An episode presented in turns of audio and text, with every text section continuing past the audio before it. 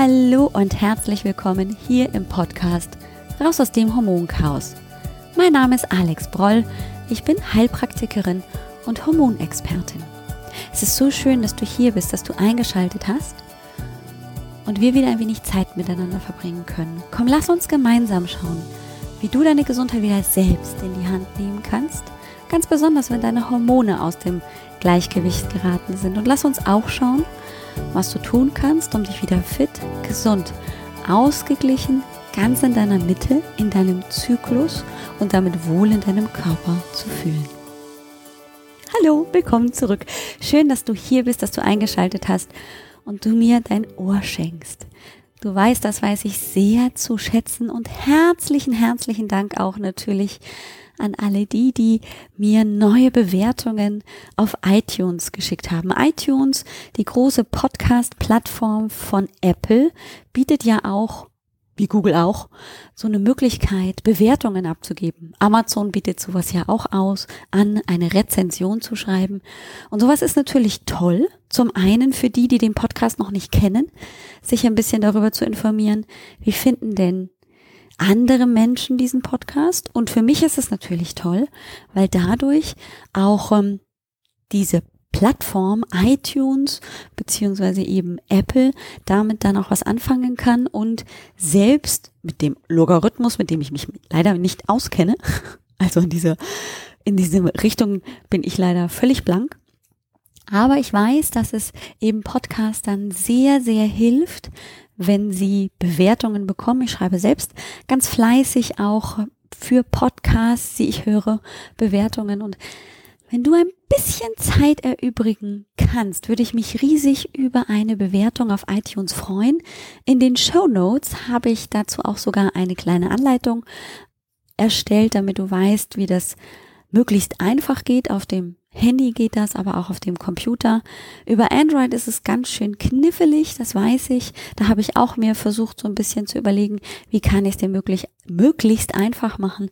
Von daher, wenn du mal Zeit und Lust hast, ein Feedback zu geben oder einfach nur zu schreiben, wie du den Podcast findest, würde ich mich darüber riesig freuen. Vielen Dank im Voraus. Dankeschön.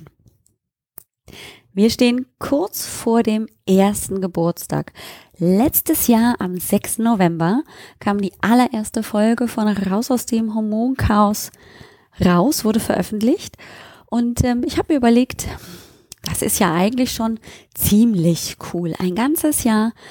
Ich glaube, es sind dann fast 60 Folgen, die rausgekommen sind in einem ganzen Jahr rund um die Hormone. Und ähm, das ist erstens ziemlich cool und zweitens wird es Zeit, nochmal ein bisschen was Neues auszuprobieren. Du weißt ja, ich gebe mir immer viel Mühe, dir auch Querverweise zu zeigen, dich auf andere Podcast-Folgen hinzuweisen, um Wissen zu vertiefen, um Wissen zu erweitern. Aber was ich bisher noch gar nicht hier im Podcast gemacht habe, war ähm, eine Episodenfolge mit mehreren Teilen aufzunehmen. Und genau das habe ich jetzt in den nächsten drei Wochen vor. Zum einen ist es so ein bisschen der Abschluss von unserem Monatsthema im Oktober der Fruchtbarkeit. Du erinnerst dich, da haben wir uns über verschiedene Bereiche so ein bisschen mit dem Thema auseinandergesetzt und ich möchte natürlich auch dann ein bisschen an diesem Thema Fruchtbarkeit noch dranbleiben. Denn bisher habe ich dir einfach verschiedene Hormone gezeigt, die natürlich für einen gesunden Frauenzyklus wichtig sind. Wir haben über Progesteron und Östrogen gesprochen. Das wird natürlich hier auch wieder heute Thema sein, aber wir haben noch nie über den Gesamtüberblick gesprochen. Also den Zyklus, den haben wir uns noch nicht so konkret angeguckt. Wir haben uns auch nicht angeguckt, wo könnten denn ganz konkret Probleme entstehen, einfach mal in einer zusammengefassten Variante und natürlich hilft es dann auch, wenn man eh schon dabei ist, dann auch möglichst sich zu überlegen, was sind denn Behandlungsmaßnahmen, die man dagegen ergreifen kann. Deshalb ergibt sich daraus eben eine dreiteilige Folge. Natürlich bauen die aufeinander auf und ähm, leiten dann auch ein bisschen in den November hinein. In der nächsten Woche sind wir ja dann schon im November und dann ziemlich dicht davor, den Geburtstag zu feiern, wenn ich nicht schon dann tatsächlich der erste Geburtstag praktisch schon da ist. Ähm, ja, und dann sind wir im November, da erzähle ich dir in der nächsten Woche ein bisschen mehr zu, denn natürlich habe ich mir dafür auch ein größeres Thema, ein Monatsthema ausgewählt, dazu aber nächste Woche mehr. Jetzt möchte ich also erstmal mit dir so ein bisschen erörtern, wie läuft denn eigentlich ein idealer Zyklus ab? Ich bin auf dieses Thema gestoßen und habe es eigentlich so ein bisschen auch für eine ganze Weile zur Seite geschoben, weil natürlich oft sehr konkrete Fragen kommen. Viele Frauen ziemlich genau schon, gerade wenn sie in die kostenlose Hormonsprechstunde kommen, wissen, ja, ich habe schon den Verdacht, dass ich einen Progesteronmangel habe. Ich habe auch vermutlich ähm, vielleicht zu viel Testosteron, zu wenig Testosteron. Also die wissen häufig schon ziemlich gut Bescheid, haben schon einiges gelesen und manchmal ist es aber auch so, dass tatsächlich, wenn wir über den Zyklus sprechen, große Fragezeichen kommen.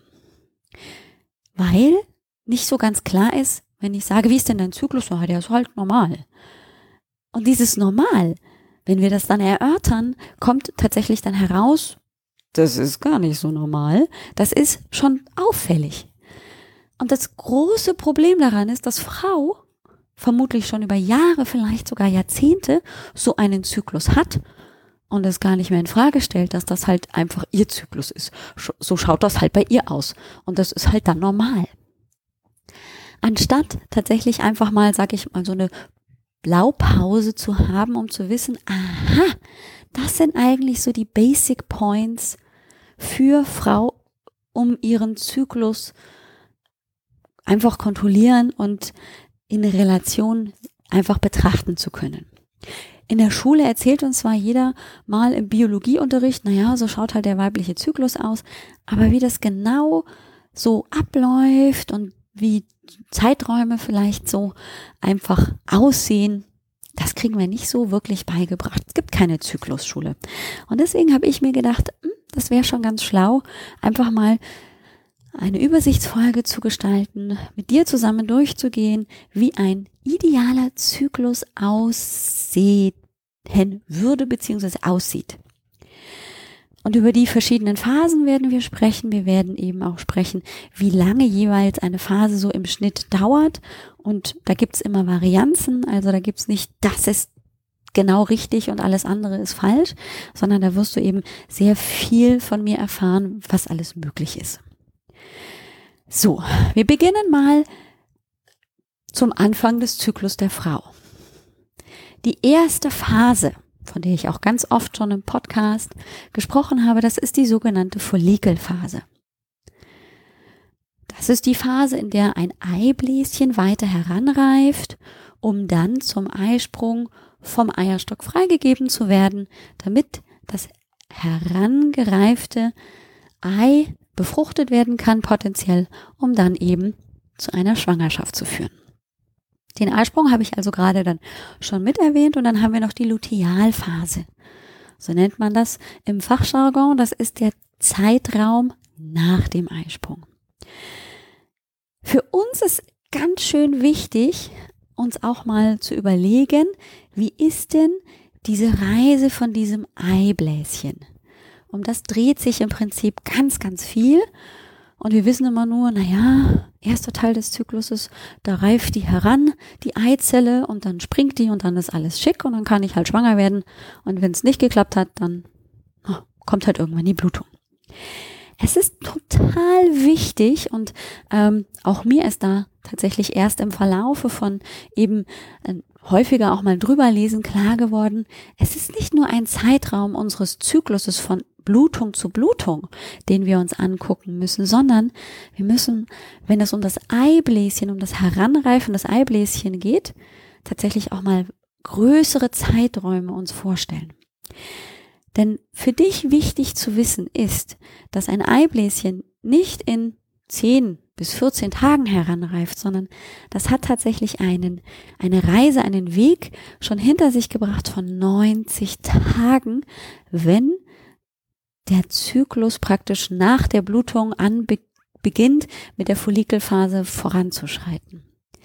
Ein Eibläschen hat eine Entwicklungsdauer von 100 Tagen. Und hier kannst du Eibläschen und Follikel praktisch gleichsetzen. Das ist also ein ziemlich langer Zeitraum. Das sind drei Monate. Da haben wir richtig viel Zeit, die ins Land gegangen ist, bis so ein Eibläschen sich so weit vorbereitet hat, dass eben dann daraus eine befruchtungsfähige Eizelle wird und in der Folge daraus dann auch ein guter und gesunder Gelbkörper entstehen kann. Und der ist übrigens ziemlich wichtig fürs Progesteron.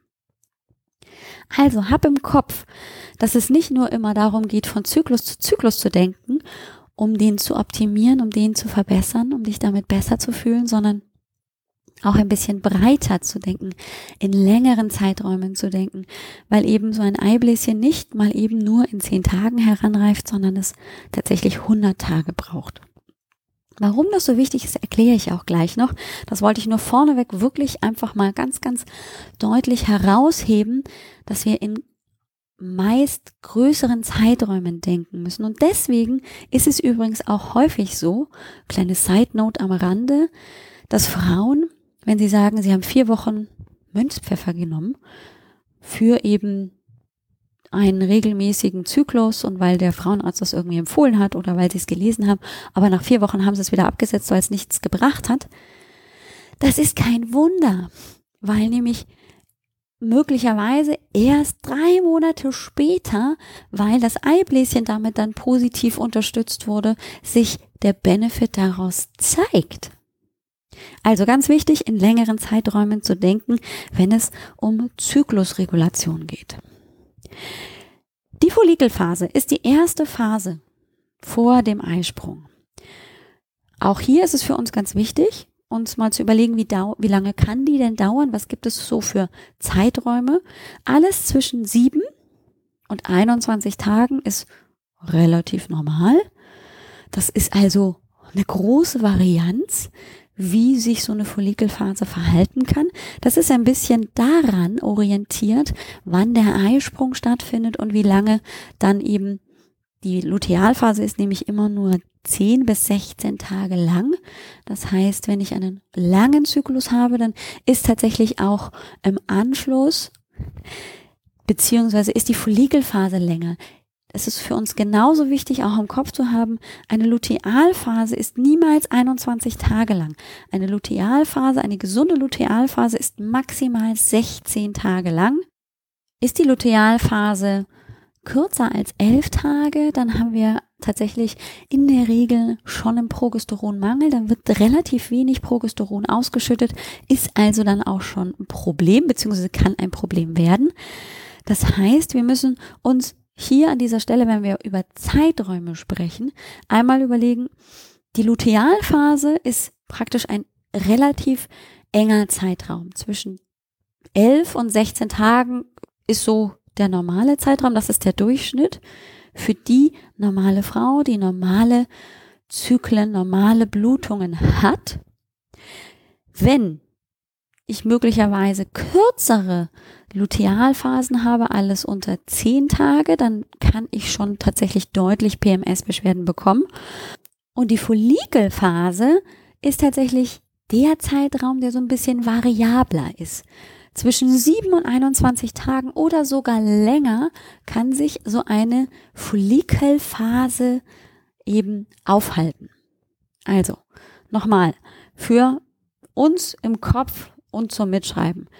Ein normaler Zyklus der Frau dauert zwischen 21 und 35 Tagen. Das ist alles so noch durchschnittsmäßig. Man rechnet medizinisch immer mit 28 Tagen und daher kommt dann eben dieser 14 Tage, 14 Tage Rhythmus.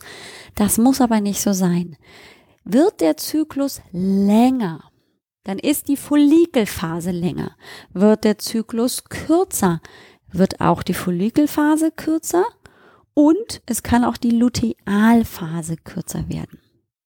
Der Eisprung dauert so ein bis maximal zwei Tage und so ergeben sich eben dann Varianzen. 21 bis 35 Tage ist viel Platz, da ist viel Möglichkeit und die großen Varianzen liegen dann in der Follikelphase.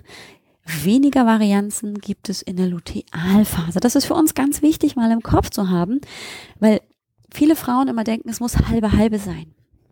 Das heißt, die Hälfte der Zeit ist hier Follikelphase, die Hälfte der Zeit ist Lutealphase. Und wenn wir uns ein bisschen besser orientieren an die Lutealphase dauert in der Regel 14 Tage, bisschen weniger, bisschen mehr vielleicht, eben 11 bis 16 Tage. Und wenn der Zyklus länger wird, dann ist es die Follikelphase, die Probleme macht. Und das ist deswegen so wichtig, weil ja ein Progesteronmangel immer auch mit einer Östrogendominanz zusammenkommt und wir da natürlich uns das jetzt noch besser erklären können, denn in der Follikelphase, in der ersten Phase des weiblichen Zykluses wird Estradiol gebildet. Da hat Estradiol das Sagen. Estradiol hat viele positive Eigenschaften. Das heißt, wir dürfen hier nicht hergehen und dieses Hormon komplett verteufeln. Das macht viele wichtige Dinge, auf die wir absolut nicht verzichten können. Nur das Übermaß ist dann ein Problem. Die Dosis macht, die Paracelsus schon sagte, das Gift. Wir gucken uns mal an, was eben dementsprechend ähm, das Estradiol, das ausgeschüttet wird wegen in der Follikelphase, was das so macht Klassisch wissen wir, es baut die Gebärmutter Schleimhaut auf. Und hier können wir uns nach so einer Daumenregel einfach richten. Je mehr Estradiol ausgeschüttet wird, je länger das stattfindet, desto mehr Gebärmutterschleimhaut wird aufgebaut und in der Folge besteht die Wahrscheinlichkeit, und sie ist deutlich höher, dass die Blutungen stärker und länger sind. So, das sind jetzt so ein paar Punkte, die wir uns auch auf jeden Fall merken sollten. Dann hat Estradiol aber eine absolut positive Auswirkung auf unsere Stimmung, auf unsere Energie. Es unterstützt zum Beispiel die Bildung von Serotonin und Dopamin. Das sind zwei wichtige Neurotransmitter, die uns ausgeglichen und so einfach gut unterstützen, dass wir ein positives Wohlgefühl haben, dass wir ausgeglichen sind, dass wir auch motiviert sind, dass wir antriebsstark sind. Und es wirkt sich zum Beispiel auch damit auf die Libido positiv aus. Also im ersten Teil des Zykluses fühlen wir uns in der Regel energiegeladen, aktiviert, konzentriert, sind motiviert, Pro Projekte einfach durchzuziehen. Das verdanken wir einem Großteil dem Hormon Estradiol. Es ist aber auch ganz, ganz wichtig für den Knochenstoffwechsel, ganz, ganz, ganz, ganz wichtig für die Frauen, die dann dementsprechend mit dem Drop, mit dem Abfall von Estradiol nach der Menopause oft zu kämpfen haben. Da wird dann das Thema Osteoporose ja ganz groß behandelt. Das heißt, man geht da immer tatsächlich auch ein bisschen dann in die unterstützende Maßnahme vielleicht, um Estradiol wieder anzuheben, weil es so wichtig ist für gesunde, stabile Knochen. Es unterstützt das Herz-Kreislauf-System und es ist übrigens auch ganz, ganz wichtig im Insulinstoffwechsel. Es erhöht nämlich die Insulin Sensitivität der Zellen. Das heißt, Insulin wird besser und schneller und viel einfacher aufgenommen, wenn eben Estradiol schön hoch ist. Kann die Zelle gut arbeiten. Und das ist ja wichtig, weil wir brauchen gute aktive Zellen, die einfach auch Gebärmutterschleimhaut aufbauen.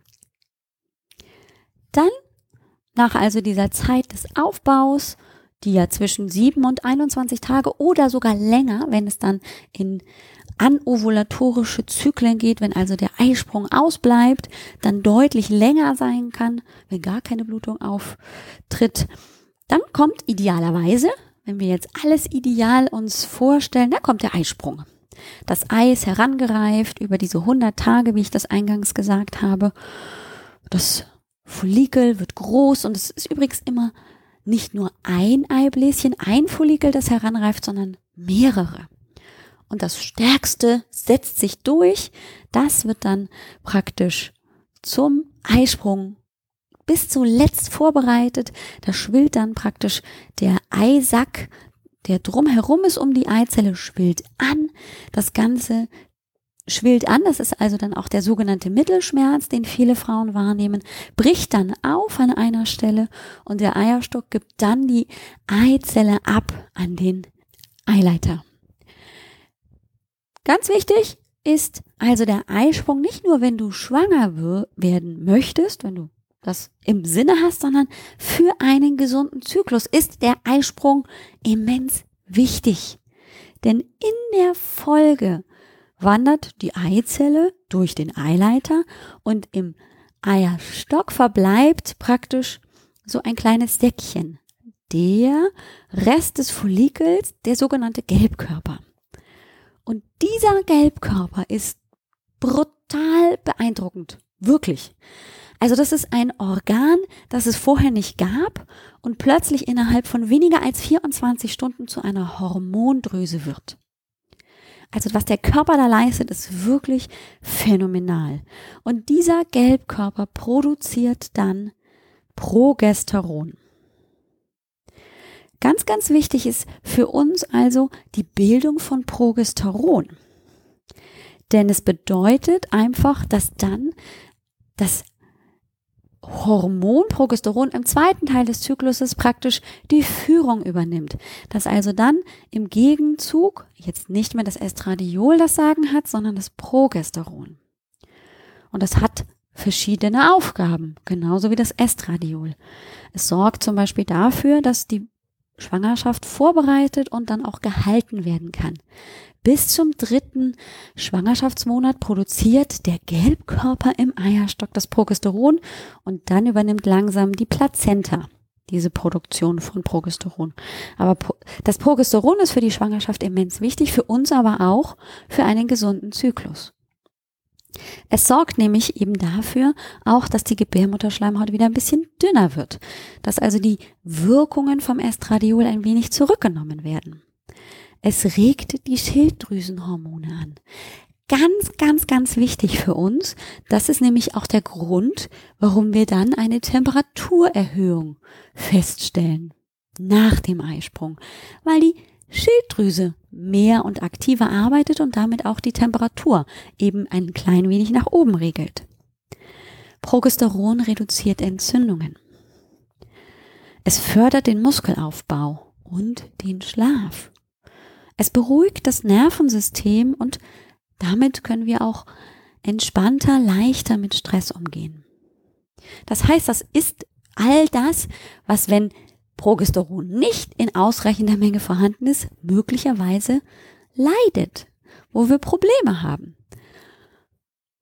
Und es ist ganz, ganz wichtig, dass wir uns jetzt hier nochmal vorstellen, ja, das Eibläschen das ist ja im Grunde dafür verantwortlich, dass dann ein gesunder Gelbkörper entsteht.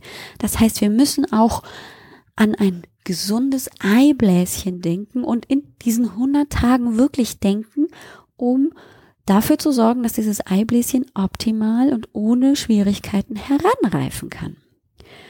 Und wenn so eine Eibläschenreise beeinträchtigt ist, zum Beispiel durch Entzündungen Schilddrüsenerkrankungen, vielleicht auch eine bestehende Insulinresistenz oder sogar Diabetes, Stress, Nährstoffmangel, können alle, alle diese Faktoren können das Eibläschen in seiner Entwicklung massiv beeinträchtigen.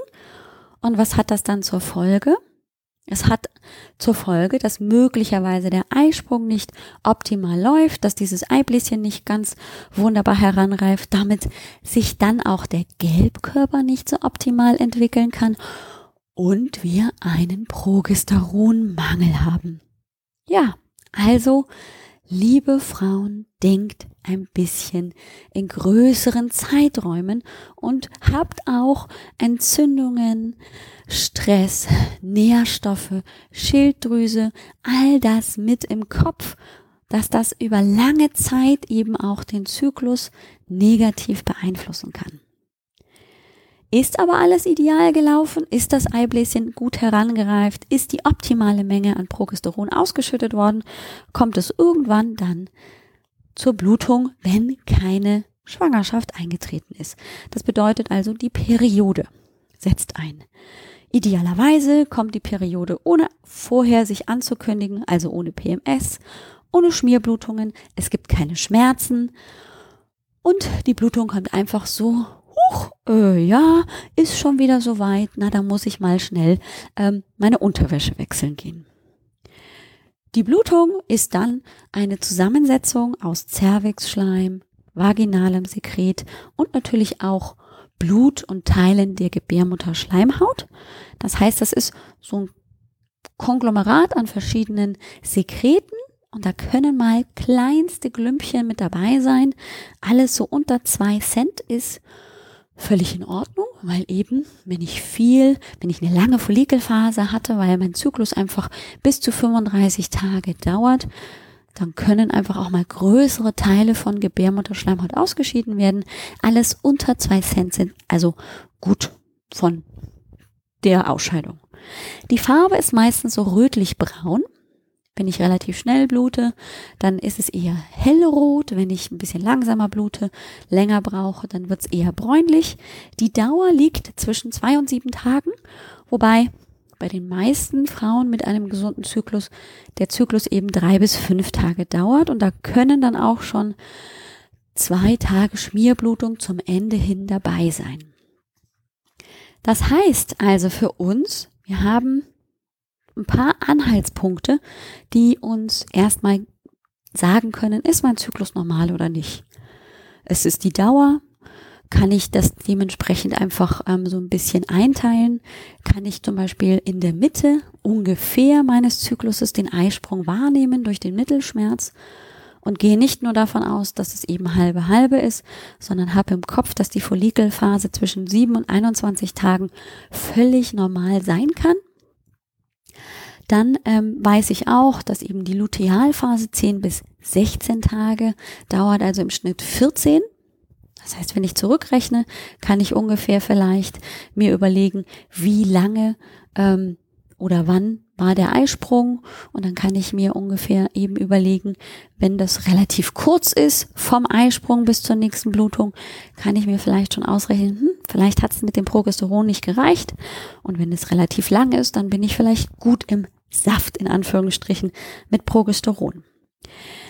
Wichtig auch, das wissen auch häufig Frauen nicht, man zählt die Blutung beziehungsweise den Zyklus vom ersten Tag der starken Blutung bis dann wieder zum ersten Tag der nächsten starken Blutung. Also wir fangen nicht irgendwo erst an, wenn die Blutung komplett vorbei ist, zu zählen. Wir fangen auch nicht an, wenn praktisch die erste Blutung ganz leicht vor sich hinschmiert, sondern es ist der erste Tag der starken Blutung und dann beginnt praktisch Tag eins und dann kann ich beginnen zu zählen. Es hilft immer, sich zum Beispiel diese Notizen im Kalender zu machen oder eben so eine Zyklus-App zu nutzen weil ich dann einfach auch im Verlauf, zum Beispiel über drei oder sechs Monate, einfach beobachten kann. Wie hat sich mein Zyklus vielleicht verändert? Wo gibt es vielleicht Möglichkeiten, dass er eben genau deshalb nicht so gut funktioniert, weil verschiedene Phasen einfach nicht ausreichend sind, weil sie zu lang sind, zu kurz. Es gibt tolle, tolle Zyklus-Apps. Da werde ich einfach ein paar in den Show Notes einfach verlinken, die du dir angucken kannst. Eine, glaube ich, hat sogar irgendwie so einen Bestpreis gewonnen, eine amerikanische App. Ich glaube, sie heißt Ovi, bin ich mir nicht ganz sicher. Wenn du in die Show Notes guckst, dann ähm, findest du da auf jeden Fall die richtigen drei, vier, die ich ähm, so dir vielleicht empfehlen könnte. Und du nutzt die bitteschön. Das ist auch ganz, ganz wichtig, gerade für auch Frauen, Richtung Wechseljahre in der Prämenopause, in der Perimenopause, ähm, um so ein bisschen zu vergleichen, wie verändert sich mein Zyklus. Denn natürlich beginnt eben auch mit dem Alter möglicherweise mal das ein oder andere Eibläschen sich nicht so optimal zu entwickeln, dann haben wir für möglicherweise einen nicht Mangel, einen nicht effektiv genug arbeitenden Gelbkörper und dann haben wir schon ein Problem. Dann fehlt uns nämlich Progesteron. Und um das so ein bisschen mitzukontrollieren und vielleicht Gegenmaßnahmen dann ergreifen zu können, das ähm, ist natürlich sehr, sehr hilfreich, da möglichst schnell dann auch reagieren zu können. So, ich hoffe, es war nicht zu viel. Und das Tolle ist übrigens, dass ähm, das, was ich dir heute erzählt habe, natürlich auch mit in meinem neuen Online-Kurs auf Wiedersehen Östrogendominanz natürlich mit enthalten ist. Denn eine Östrogendominanz sorgt eben dafür, dass es zu Zyklusproblemen kommen kann. PMS-Beschwerden sind nun mal häufig ein Teil der Östrogendominanz. Das heißt, Das wird dort in dem Kurs zum Großteil noch ein bisschen intensiver behandelt und wir gehen natürlich sehr viel tiefer in das Thema rein und gucken sehr viel genauer natürlich auch in der Folge nach Maßnahmen, die du tun kannst, um die Östrogendominanz zu verabschieden. Der Kurs ist fast fertig. So gerade hat mich ein bisschen ähm, Amazon ausgebremst, denn ich warte seit einigen Tagen auf meine neuen Flipcharts, um einfach gut auch bildlich darzustellen, um welche Themen wir uns da so kümmern werden, um ein bisschen besser zu erklären, wie Hormone sich zueinander vielleicht auch verhalten. Aber mangels Papier kann ich im Moment nicht filmen, aber die Worksheets sind fertig. Ähm, ich bin gerade dabei, die Plattform aufzu- und vorzubereiten. Das heißt, es wird in den nächsten Wochen wirklich ernst. Und ähm, ich bin schon ganz gespannt, was du sagen wirst. Es wird sogar ein physisches Produkt geben, nämlich das Workbook als Ordner zu dir nach Hause geschickt, wenn du das möchtest, als noch zusätzliche Variante zum Buchen. Also sei neugierig und halte mal die Augen auf, aber ich halte dich natürlich auch weiter auf dem Laufenden. Nächste Woche gucken wir uns dann mal genauer an, was passiert, wenn es im Zyklus einfach schief läuft, wenn eben die Blutungen zu unregelmäßig sind, ganz wegbleiben, sie kommen zu früh, also oder zu spät. Es gibt vielleicht keinen Temperaturanstieg oder der Temperaturanstieg ist sehr kurz, das heißt die Lutealphase ist verkürzt oder bleibt ganz aus. Was kann man tun, wenn die Blutung zu stark ist, zu schwach, wenn es Schmerzen gibt? Was macht man, beziehungsweise was ist die Ursache von Zwischenblutungen, von zu lange Blutungen, von Klumpenbildungen. Da werden wir uns ganz viel nochmal eben mit Estradiol und Progesteron beschäftigen und immer so ein bisschen natürlich auch ähm, uns eben dieses Zusammenwirken der einzelnen Zyklusphasen angucken, weil das natürlich besonders hilft für die bestimmten Symptome, dann auch das Ganze ein bisschen in, besser in Relation zu sehen und sehr viel schneller aktiv werden zu können.